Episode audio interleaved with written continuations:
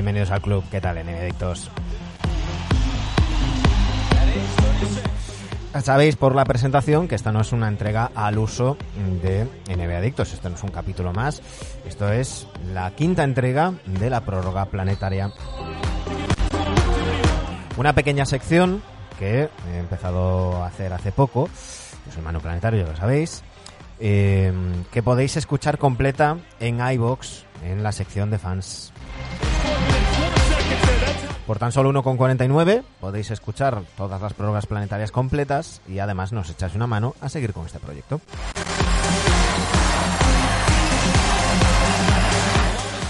Esto es una segunda parte, es una segunda parte. Empezábamos en la prórroga planetaria número 4 a repasar los 10 últimos drafts porque eh, nos estábamos preguntando si merece la pena tanquear, si ese empeño de hacer año tras año malo para eh, juntar rondas de draft le merece la pena a los, a los equipos que eh, están entre los cuatro últimos. Ya sabéis que eh, los, los tres peores equipos tienen un 52% de estar eh, entre, los cua- entre las cuatro primeras selecciones, el cuarto peor tiene un 48%, por eso hemos hecho esa, ese corte entre los cuatro eh, entre las cuatro primeras elecciones de draft para analizar si merece la pena hacer temporadas tan tan malas como para eh, que compense eh, todo ese descrédito, esa, esa, esa imagen, esa bajada de asistencia generalmente que suele haber en el público, ese que te televisen menos partidos, no jugar ni play-in ni playoffs,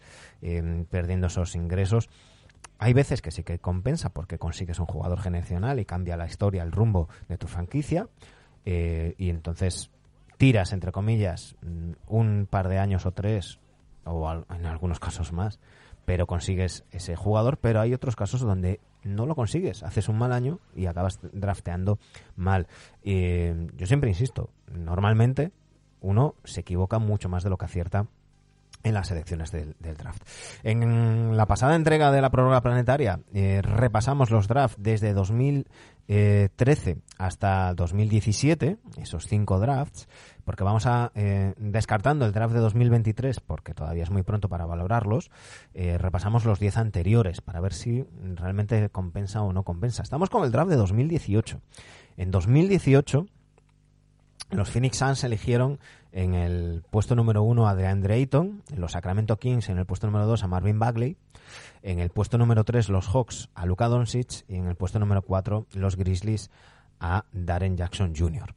Eh, aquí yo creo que estaremos todos de acuerdo en que tenemos un jugador franquicia como es Luka Doncic, pero luego tenemos Mm, dos titulares, voy a poner a Jaren, Jackson Jr. como titular y a DeAndre Ayton también, porque al fin y al cabo DeAndre Ayton eh, jugó como titular en unas finales y no lo hizo del todo, del todo mal, aunque ahora eh, en los Blazers y en su última temporada en, en los Suns se ha ido difuminando y hemos ido perdiendo, dejando de ver aquellos destellos que em, podemos ver por momentos de Andre Ayton, pero sin ir más lejos, el número 2 de draft, Marvin Bagley Jr., eh, Marvin, lo diré, Marvin Bagley tercero, no es el jugador que mm, esperaban los Kings eligiendo con el número 2 y eso le va a pesar a Vlade Divac toda, toda la vida.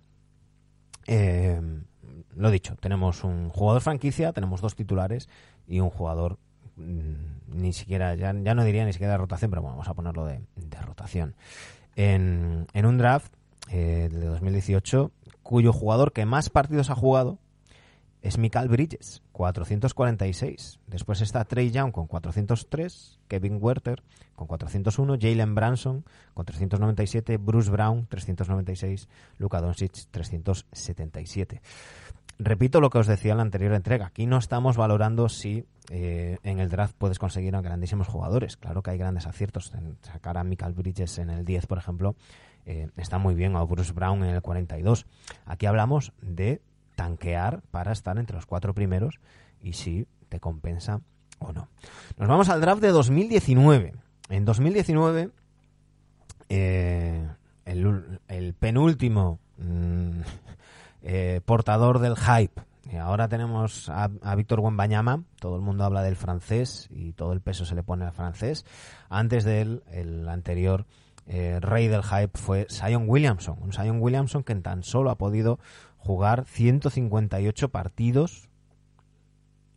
Ojo, 158 partidos. Eh, Grant Williams, por ejemplo, que es el jugador que más eh, partidos ha jugado este draft, ha jugado 338.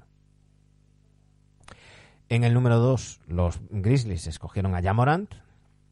Eh, en el número 3, los Knicks a RJ Barrett. Y en el número 4, los Lakers a DeAndre Hunter.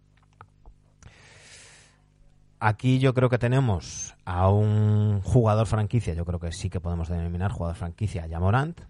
Sigo teniendo mis dudas con Zion Williamson, ya lo sabéis, los que sois seguidores habituales del programa.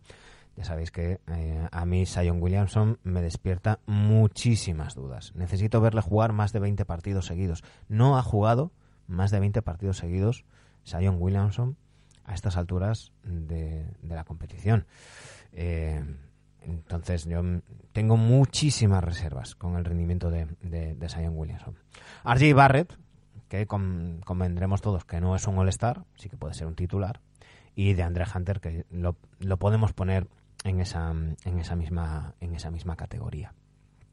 Nos vamos a 2020.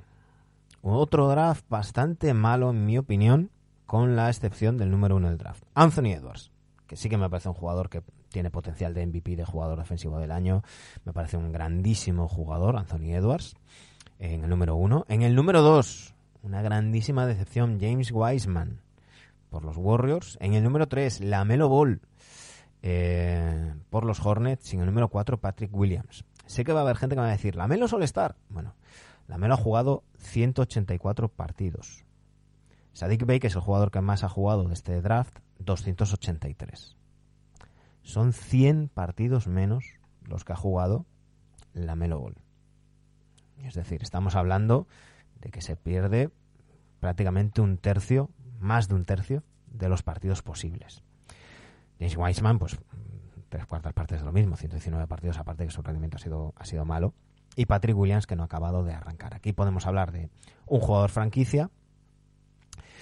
Y a mí me vais a permitir que para mí los otros tres son jugadores de, rotación. Hasta que la Melo me demuestre que puede ser un jugador titular en un equipo que no sea un equipo purrela como ¿Te está gustando este episodio? Hazte fan desde el botón Apoyar del podcast de Nivos. Elige tu aportación y podrás escuchar este y el resto de sus episodios extra. Además, ayudarás a su productor a seguir creando contenido con la misma pasión y dedicación.